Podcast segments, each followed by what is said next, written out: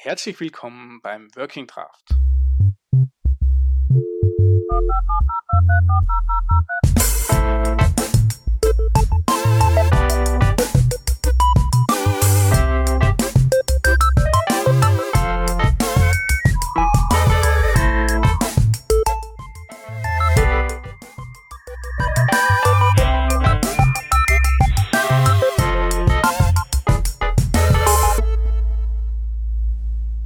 So, ähm, wir sind hier bei der zweiten Episode unserer kürzlichen Working Draft und Tourreihe. Ähm, wieder mit Shep. Hallo. Und dem Hans. Hi. Und immer noch auf der Think About Konferenz und ihr werdet es vielleicht mitbekommen haben im Vergleich zur vorigen Episode ähm, sprechen wir jetzt Deutsch. Ähm, ein großer Teil der Konferenz war auch auf Deutsch.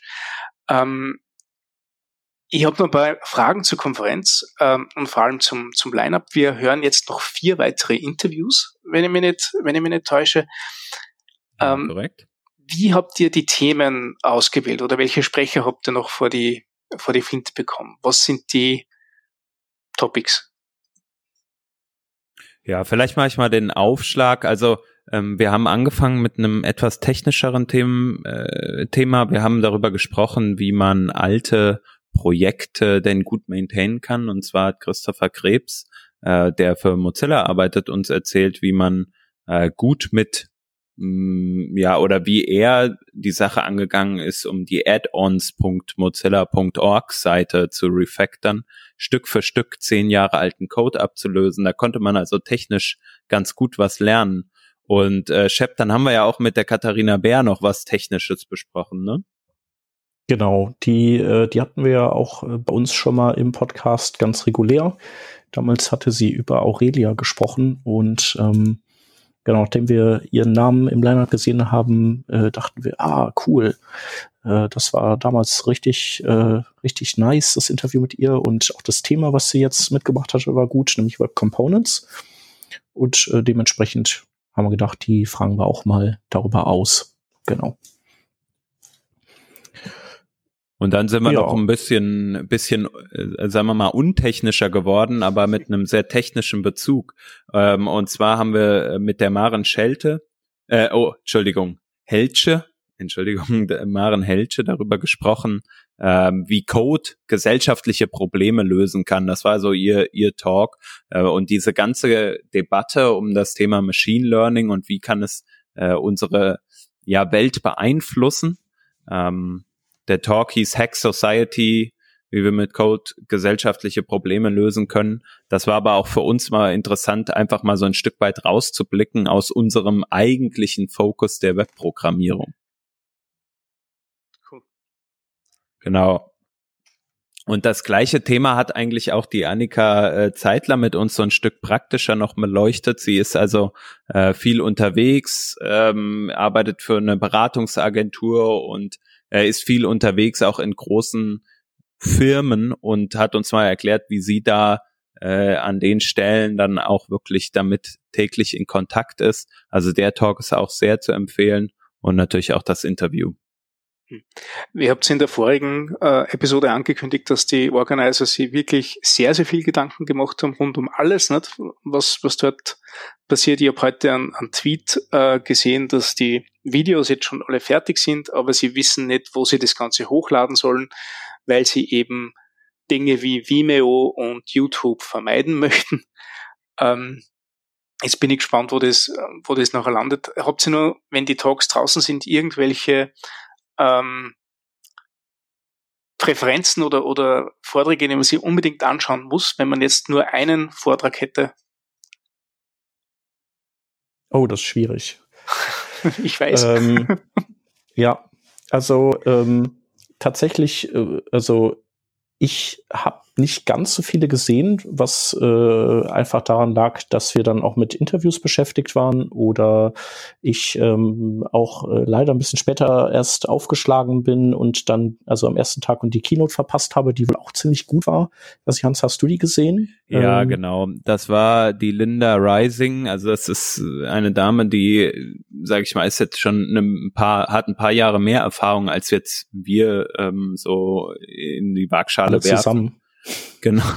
Äh, das wollte ich jetzt so nicht sagen, aber äh, der Titel ihres Talks war The Power of an Agile Manifest. Äh, Entschuldigung, Agile Mindset. Schon das zweite Mal mhm. bei so einem äh, Punkt jetzt äh, verlabert, genau, aber äh, der Talk war super interessant, weil der sich sehr wissenschaftlich ähm, oder weil der sehr wissenschaftlich daherkam. Viele Studien äh, zitiert wurden und auch das Thema Agile nochmal von einer anderen Sichtweise begutachtet wurde als die, die wir normalerweise in der Softwareentwicklung haben. Also ein bisschen Spannung würde ich mir auf jeden Fall mal reinziehen, das Video. Es war sehr interessant. Genau, ansonsten haben wir natürlich auch aufgrund des, äh, des Multitrack-Charakters einiges nicht gesehen. Man musste sich halt einfach entscheiden, gehe ich äh, in, in den Saal oder in den Saal. Ähm, ich habe mich dann, und ich glaube, der Hans auch äh, tendenziell eher entschieden für die nicht technischen Sachen. Also ich fand eben diese ganzen Society-Themen total gut. Ähm, äh, weil ich, also ist ja im Prinzip so Ethik und das ist ja auch so ein bisschen so, was so Themen, die kommen. Hier Mike Montero macht das, äh, äh, Kenneth äh, Boyles äh, mit äh, Future Ethics und ähm, also äh, sowas finde ich super. Ähm, das wäre vielleicht auch äh, so das, was ich am ehesten empfehlen würde, diesen Society, alle Society getagten Sachen sich anzuschauen. Ähm, aber die anderen Sachen, die, äh, die werde ich mir auch noch mal reinziehen. Genau, und äh, generell lässt man, kann man vielleicht noch sagen, die äh, Konferenz war nicht ausverkauft, also die haben die Hälfte der Karten wohl verkauft. Ist natürlich auch so ein Thema, so, äh, hey Chef, ich möchte was über äh, Ethik und Society lernen und irgendwie, dass wir nicht mit so vielen Trackern unsere Kundschaft aushorchen, sagt der Chef natürlich, ja, ist cool, aber bezahle ich dir nicht das Ticket.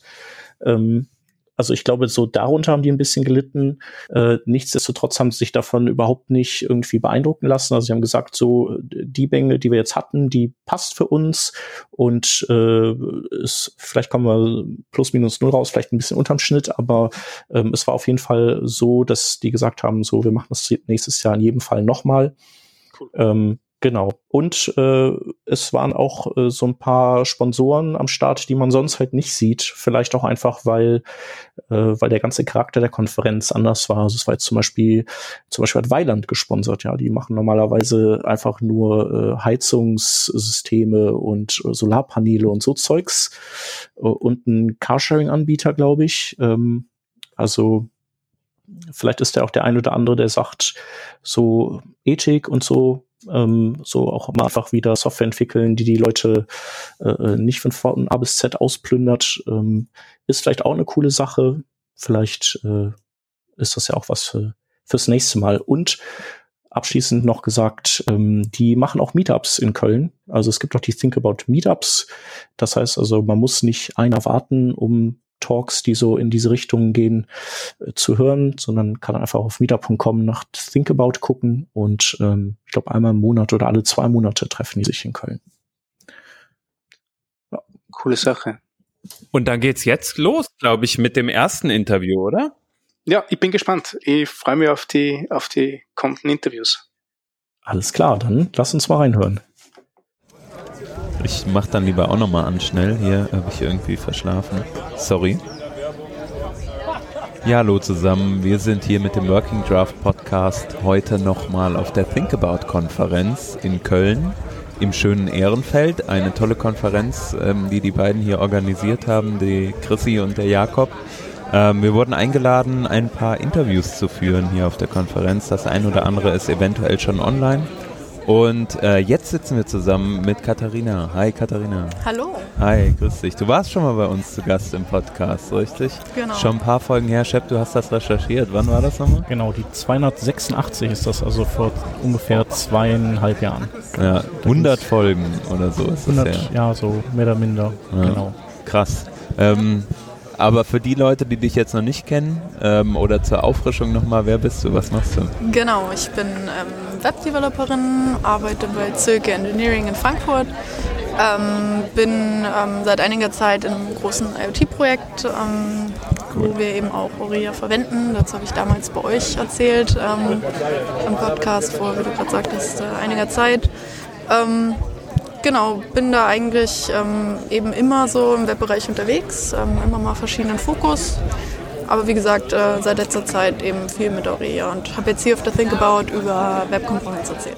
Eine super Überleitung, genau, da wollen wir nämlich auch jetzt drüber sprechen, ein bisschen ähm, Web Components, äh, das Thema, wir hatten es bestimmt schon öfter mal im Podcast, vielleicht kannst du ja trotzdem nochmal einen kurzen Abriss geben, worum geht es so im Allgemeinen bei, bei Web Components überhaupt? Genau, im Prinzip geht es darum, dass wir ähm, im Web ja nicht so ein richtiges ähm, UI-Component-System haben. Also es gibt so ein paar ähm, Komponenten, die im Browser schon ähm, eingebacken sind, wie beispielsweise Button- oder Input-Elemente. Ähm, und mit den Web-Components ähm, sind wir halt jetzt in der Lage, auch eigene ähm, Elemente im HTML zu definieren. Ähm, eben ganz ähnlich wie so ein Button-Element, die wir dann auch wiederverwenden können. die sollten eigentlich, die sind dann halt in sich gekapselt. und da gibt es so vier Standards, die da verwendet werden cool. Ja. Ja, Web Components sind ja äh, so, also eigentlich das Konzept ist ja alt. Also ich weiß noch, wie, wie, das, wie das Konzept vorgestellt wurde, sogar 2011. Äh, ja. Ähm, und jetzt sind acht Jahre vergangen und äh, also es gab ja schon relativ zügig dieses Polymer-Framework, das auch auf Web Components gesetzt hat, aber so generell würde ich sagen, äh, fängt das jetzt erst so an zu fliegen, auch weil der Browser-Support also jetzt erst da ist. Ne? Also da gab es ja noch so ein paar Irrungen und Wirrungen mit Version 0 und 1 und so. Da hat Google leider vergessen, die Mozilla-Leute mal vorher zu fragen. Die fanden das dann alles ziemlich blöd, was Google sich da ausgedacht hat. Ähm, aber jetzt äh, auch mit dem Wechsel von Edge zu der Chrome Engine ich glaube, das äh, jetzt sind so die Voraussetzungen geschaffen, oder dafür? Genau, das ist auch so ein Grund, warum ich das Thema jetzt quasi wieder aufgegriffen habe, weil, wie du sagst, ähm, 2011 gab es die erste Ankündigung auf der Frontiers, war das, glaube ich. Äh, 2013 gab es dann schon von Google das, das Polymer-Framework, wo wahrscheinlich die meisten das erste Mal mit Web Components dann ähm, in Kontakt kamen. Und ähm, jetzt, wo der Browser-Support da ist, wie du sagst, ähm, kommen wir eigentlich dahin, wo es wieder relevant wird oder relevanter wird. Ähm, weiterhin verwenden wir es ja eigentlich alle schon, im, wenn wir uns die modernen Web-Frameworks angucken, bauen die alle auf oder basieren alle auf Web-Components. Und ähm, daher wollte ich einfach mal ähm, so ein bisschen auch Component Design betrachten.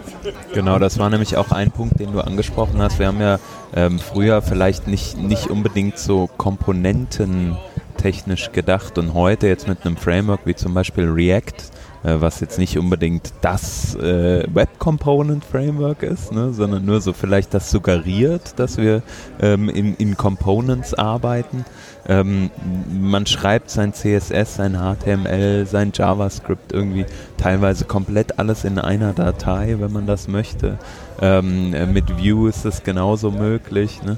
Ähm, das ist so der erste Weg und das war auch der Grund, wo du gesagt hast, okay, Component-Based Architecture ist eigentlich so das Stichwort hier. Genau. Wir versuchen viel mehr in Komponenten zu denken. Was ist das genau? Mhm. Genau, also die Komponenten bestehen im Prinzip eben aus HTML, JavaScript und CSS, ähm, wobei CSS theoretisch auch optional wäre, aber wir wollen natürlich auch, dass es ähm, Schön gut aussieht. aussieht ja. Genau, richtig. ähm, und hier ähm, können wir dann eben mit diesen drei Technologien uns diese wiederverwendbaren UI-Komponenten bauen, ähm, dann eben auch unterschiedlich einsetzen und durch ähm, eigentlich Properties oder, oder Attribute uns die Komponenten irgendwie noch so da Daten zum Beispiel mitgeben oder irgendwie Flags mitgeben, dass die dann auch so aussehen und ich die mehrfach wiederverwenden kann und ähm, dann genau damit die beeinflussen kann, also mehr customizen kann. Hm. Ja, ein, ähm, wenn wir jetzt mal ein bisschen tiefer in die Technik ein, äh, einsteigen, dann hast du äh, ja zum Beispiel auch ähm, diese, dieses Lit-Element verwendet, um Custom Components äh, zu erreichen. Ist das ein guter Einstiegspunkt oder wie steigt man ein, wenn man über das Thema Web Components redet? Mhm. Genau, also man ist ja jetzt durch den Browser-Support in der Lage, auch Vanilla Web Components zu schreiben. Ähm, allerdings muss man da halt noch sehr viel selbst machen und selbst verdrahten. Deswegen gibt es solche Frameworks wie, wie Lit Element oder eher Libraries wie Lit Element. Framework würde ich es jetzt tatsächlich eben nicht nennen. Mhm. Ähm, die mir da viel ein, äh, vereinfachen, die dann auch schon ähm, sehr ähnlich irgendwie zu React beispielsweise aussehen. Also da bin ich dann schon ähm, sehr nah auch wieder an, an, an den Frameworks und kriege halt so ein paar Tools und äh, Sachen an die Hand gegeben, womit ich dann zum Beispiel wieder String-Interpolation im HTML machen kann oder Click-Listener auch mir im HTML definieren kann, statt dass ich irgendwie einen ähm, Add-Event-Listener verwenden muss, was es dann auch wieder sehr viel bequemer macht. Ja, das, äh, das dachte ich auch, was du gerade sagst. Ne? Ich schreibe täglich React-Code und äh, ich habe mir den Code angeguckt, den du ja auch äh, live gezeigt hast auf der Bühne. Ähm, und da stand dann halt jetzt irgendwie Class, App-Element, Extends, äh, Lit-Element. Und normalerweise in meinem React-Code schreibe ich halt Extends React Component oder Pure Component oder wie auch immer. Ähm, und an sich der, der Aufbau der Klasse war recht ähnlich. Ne? Ähm, und das ist ja, denke ich, auch ein Riesenvorteil von, von Web Components. Leute, die aktuell äh, sich in den Frameworks bewegen, ähm, kennen die Art und Weise, Code zu schreiben. Und es ist recht einfach, da eine Anwendung zu finden. Oder täusche ich mich da?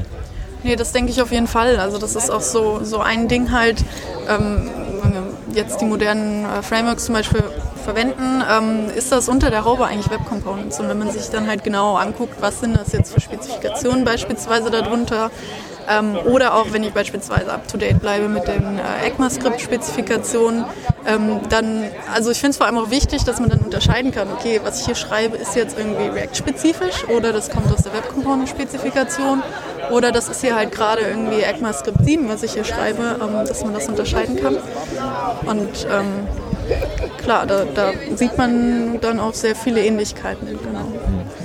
Und äh, dadurch ähm, glaube ich halt auch, dass ähm, gerade jetzt, wo der Support da ist und die ganzen äh, Frameworks mittlerweile auch sowas anbieten, wie dass du, also zum Beispiel Angular Elements, dass du deine Angular-Komponenten jetzt exportieren kannst zu Web Components. Mhm. Also, wann man das jetzt vielleicht machen würde, ähm, ja gut, wenn ich in einem großen Team beispielsweise arbeite und auch Microfrontends machen, äh, ihr hattet das glaube ich in einer der letzten Folgen, ja. ähm, und dann habe ich Teams und die einen machen Vue und die anderen machen React und die anderen machen Angular, weil die das selbst wählen können und es ja eigentlich auch kein Problem ist. Und wenn ich dann aber doch was scheren will, kann ich das beispielsweise zu Web Components exportieren und dann so vielleicht wieder verwenden. Mhm. Und ähm, es gibt noch so eine Webseite, ähm, Web Components Everywhere, die ist von Rob Dodson, der ist Chrome kennt man so ein bisschen aus der Community. Ähm, der kümmert sich auch viel um Accessibility beispielsweise. Ähm, der hat diese Webseite gemacht, wo er so ein bisschen ähm, vergleicht, wie ähm, kompatibel verschiedene Frameworks zu den Web Component Spezifikationen sind. Das sind, glaube ich, insgesamt 30 Tests, die lässt er diese Frameworks laufen und dann gibt es so einen Score. Und ähm, da sind schon auch sehr viele ähm, Frameworks ziemlich nah an den 100 Prozent. React ist, glaube ich, so eins, das am schlechtesten abschneidet. Mhm. Aber, aber Preact schneidet irgendwie besser ab. Ne? Das, obwohl, das sein, ja, ja, Obwohl, das, obwohl ich jetzt gedacht hätte, das wird nicht ja. viel anders sein. Ne? Aber ja. Genau. Ja, interessant auf jeden Fall. Glaubst du denn, ähm, dass dieses diese Entwicklung, dass äh, Frameworks vielleicht ein bisschen in den Hintergrund treten, wir mehr über ähm, Web Components reden, dass sich das schnell durchsetzen wird? Oder ähm, wo sind da die, die Pitfalls vielleicht, die im Moment noch auf uns warten, die wir vielleicht noch nicht so initial sehen? Mhm. Genau, also sch schnell glaube ich auf jeden Fall nicht. Ja. Wenn, dann wird es ewig dauern. Es ist aber schon mal cool, dass, ähm, dass dadurch, dass der Browser-Support, also ich glaube, es liegt auch daran, dass der Browser-Support jetzt da ist, dass die Frameworks so ein bisschen mehr von ihrer eigenen Entwicklung der Spezifikation oder eigenen Interpretierung jetzt wieder näher an die Standards rücken, weil sie jetzt einfach wirklich klar da sind in den Browsern und man das definiert testen kann, eben wie verhält sich das jetzt. Ähm, dann eben auch durch diese Bewegung hin zu diesen beispielsweise Angular Elements, eventuell gibt es das in React auch und ich glaube Vue.js hat das auch, Aurea wird es auch bald haben, dass man einfach seine eigenen Komponenten exportieren kann als Web Components. Ähm, und damit glaube ich schon, wenn alle so ein Stück näher an den Standard rutschen, ähm, dass ich da zumindest dahin komme, ähm, dass ich dann ja, die zumindest verwenden kann. Und ich mhm. glaube, wenn ähm, generell mit ähm, ECMAScript-Standards und so weiter, dass wir alle ein bisschen näher daran rücken, dass wir quasi Standards verwenden und du nicht mehr unbedingt der React- oder Vue.js-Entwickler bist, sondern du so, du hast deine Basics drauf, HTML, JavaScript, CSS, du kennst die neuen Tools, du kennst Web Components und dann kommst du da relativ schnell rein. Da ist allerdings React so eine Besonderheit, würde ich sagen, weil die haben ja doch schon nur mal ein paar eigene Konzepte, gerade so Higher Order Components oder jetzt React Hooks. Wenn das natürlich auch wieder in die anderen Frameworks ein oder seinen Weg findet oder vielleicht auch in den Standard, dann. Ähm, Vue hat ja. ja die Hooks schon, habe ich gehört. Ne? Okay, ne? ja. War es nicht so, dass äh, der erstmal gesagt hat, das ist völliger Mumpitz und dann äh, so ein bisschen später hat er sie dann doch reingebastelt? Am Abend kam dann noch der Commit auf das Framework und der neue Release. Nein, keine Ahnung, wie das 100% war, aber so ungefähr. Also die Konzepte sind ja teilweise dann doch in den Frameworks echt erprobt. Ne? Und die, die Entwicklung in den Frameworks, glaube ich, findet ja vor allem statt, weil eine Need da ist und der ähm, auch anscheinend erfüllt wird mit etwas wie zum Beispiel den, äh, den Hooks. Ja. Ähm, von daher, ja, es bleibt spannend auf jeden Fall. Glaubst du denn, dass irgendwie ähm, React und Angular dann in, sagen wir mal, ein, zwei Jahren nicht mehr auf dem, also ja, wir, vielleicht ein längerer Zeithorizont, drei mhm. bis fünf Jahre nicht mehr existent sind? Oder? Kann natürlich sein, dass da die, die User quasi oder dass es der Einsatz davon zurückgeht, aber ja. erstmal schnell auf jeden Fall nicht, weil es natürlich viele große Anwendungen gibt, die das nutzen. Ähm, und trotzdem gibt es auch immer noch ähm, ihre, ihre Anwendungsfälle oder es hat immer noch ihre Berechtigung, die optimieren beispielsweise ihre, ihre Komponenten oder ähm, wie du mit Daten umgehst oder wie du mit State umgehst. Die, es gibt ja Gründe, warum die Component äh, oder Frameworks das so machen, wie sie es machen und deswegen entstehen ja immer noch neue, weil irgendwer denkt, der kriegt das irgendwie noch besser hin. Und ähm, von daher wird es, glaube ich, auch immer Leute geben, die das ähm, irgendwie gut finden, wie das gelöst wird und das weiterhin nutzen wollen. Ähm, Ob es dann natürlich irgendwie zum Beispiel Angular irgendwann nicht mehr genutzt wird und dafür irgendwas Neues kommt, Svelte beispielsweise, ähm, weiß man nicht. Das ist, glaube ich, schwer das zu sagen. Mhm. Ja, aber auf jeden Fall ähm, cool, dass man diese Primitiven jetzt im Web hat, um die nutzen zu können, dass man so quasi diese zumindest so seine Anwendung mit, mit Leaves ausstatten kann, die irgendwie Framework-agnostisch einfach funktionieren. Ähm, genau, und ich hatte auch letztens noch so einen Vortrag gesehen, der Hans wusste das alles natürlich. Ähm, das fand ich auch gut, äh, so ein, äh, wenn, wenn man eben so ein, äh, wenn man Micro-Frontends baut und die ganzen verschiedenen Frameworks voneinander isolieren möchte, dass man das eben dann auch alles in Web Components kapselt. War so irgendwie so, ja, logisch, ähm, coole Idee. Ja, also schon gut, dass es das gibt. Ja. ja. das denke ich auch. Und ich glaube, dafür ist es auch ein sehr guter Anwendungsfall. Also ja. generell schreiben wir jetzt alle nur noch Components, aber gerade da hat uns das vielleicht noch so ein bisschen gefehlt, um wirklich Microfrontends zu schreiben. Mhm. Ja, hebt auf jeden Fall diesen Micro-Frontend-Gedanken nochmal auf ein, auf ein anderes Level für mich zumindest. Also du sagtest zwar, ich, äh, ich hätte das alles schon mal gehört, aber... Hast du äh, behauptet? Habe ich behauptet, ja. Ich habe das natürlich schon mal gehört. Nicht so tief gehen vielleicht.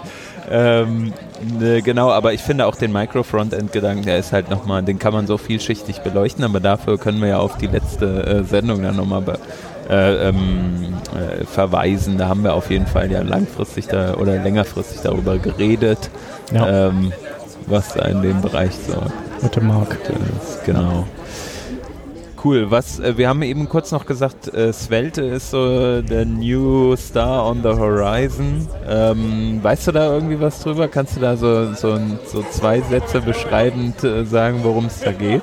Ja, also ich habe es nur mal kurz durchgelesen, deswegen kriege ich das, glaube ich, nicht richtig zusammen. Hm. Aber irgendwie ähm, haben die quasi schon so einen Build-Step so drin, der dir die Komponenten irgendwie so hinten rausschmeißt, dass es irgendwie schon performance-optimiert ist oder generell irgendwie optimiert. Ähm, kann jetzt völlig falsch sein, aber da ist irgendwas, das machen die schon im Bildstep, bevor das Ganze irgendwie gerendert wird und dadurch sind die besonders performant oder und irgendwas. Die bauen aber auf jeden Fall, sorry, wenn ich da reinkretsche, aber auch auf äh, Web Components auf? Die sind, waren, glaube ich, auch 100% kompatibel wow. auf diesem Web Components Everywhere. Ja. Weißt du da noch mehr, Shab? Ja, also ich habe das so verstanden, also ich habe auch nicht so, ich habe äh, also ich habe auch nur zwei äh, mich da kurz reingelesen, aber ähm, also ich, äh, also genau, so wie du sagst, ist es auf jeden Fall und also, also der Schlüssel ist tatsächlich dieser Compiler, den die haben mhm. äh, und das Framework kompiliert sich quasi weg. Also und am Ende ist nur noch Also es ist kein fancy Framework mehr mhm. übrig, sondern im Zweifelsfall ist es, also ist zum einen Web Components, also alles, was man mit natürlichen APIs abbilden kann, wird darin abgebildet. Und ansonsten ist es eher so Code, den man nicht sehen möchte, der aber sehr performant in Browsern läuft. Während die anderen halt ihre ihre Eleganz noch weiter mit sich rumschleppen, mhm. aber äh, zum Preis, dass ähm, vielleicht das, also die Performance nicht so gut ist, wie sie sein könnte. Also es ist so eine Art WebAssembly, so hört sich das für mich an. So, ich verwende ja. nur performante Teile. Ah, wir, ist genau. Spekulation. Genau, aber wir ja. behalten das auf jeden Fall mal im Auge, weil ähm, irgendwie taucht das immer öfter auf und ja. ähm, also Svelte 3 ist jetzt ja so quasi äh, im Begriff Release zu werden. Vielleicht meldet sich ja mal jemand bei euch, der damit ja. schon was gemacht hat. Das genau, wir cool, haben, ja. Ich habe gehört, das ist schon passiert.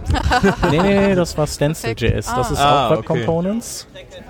Genau, aber ähm, ja, also Svelte, äh, das genau, das möchten wir drei gerne mal von wem erklärt bekommen. Ja, sehr cool. Gerne, ja. Super. Ja, äh, Katharina, vielen Dank. Sehr gerne, ähm, immer wieder cool. Ja. Cool, dass du dabei warst, danke und äh, danke fürs Zuhören.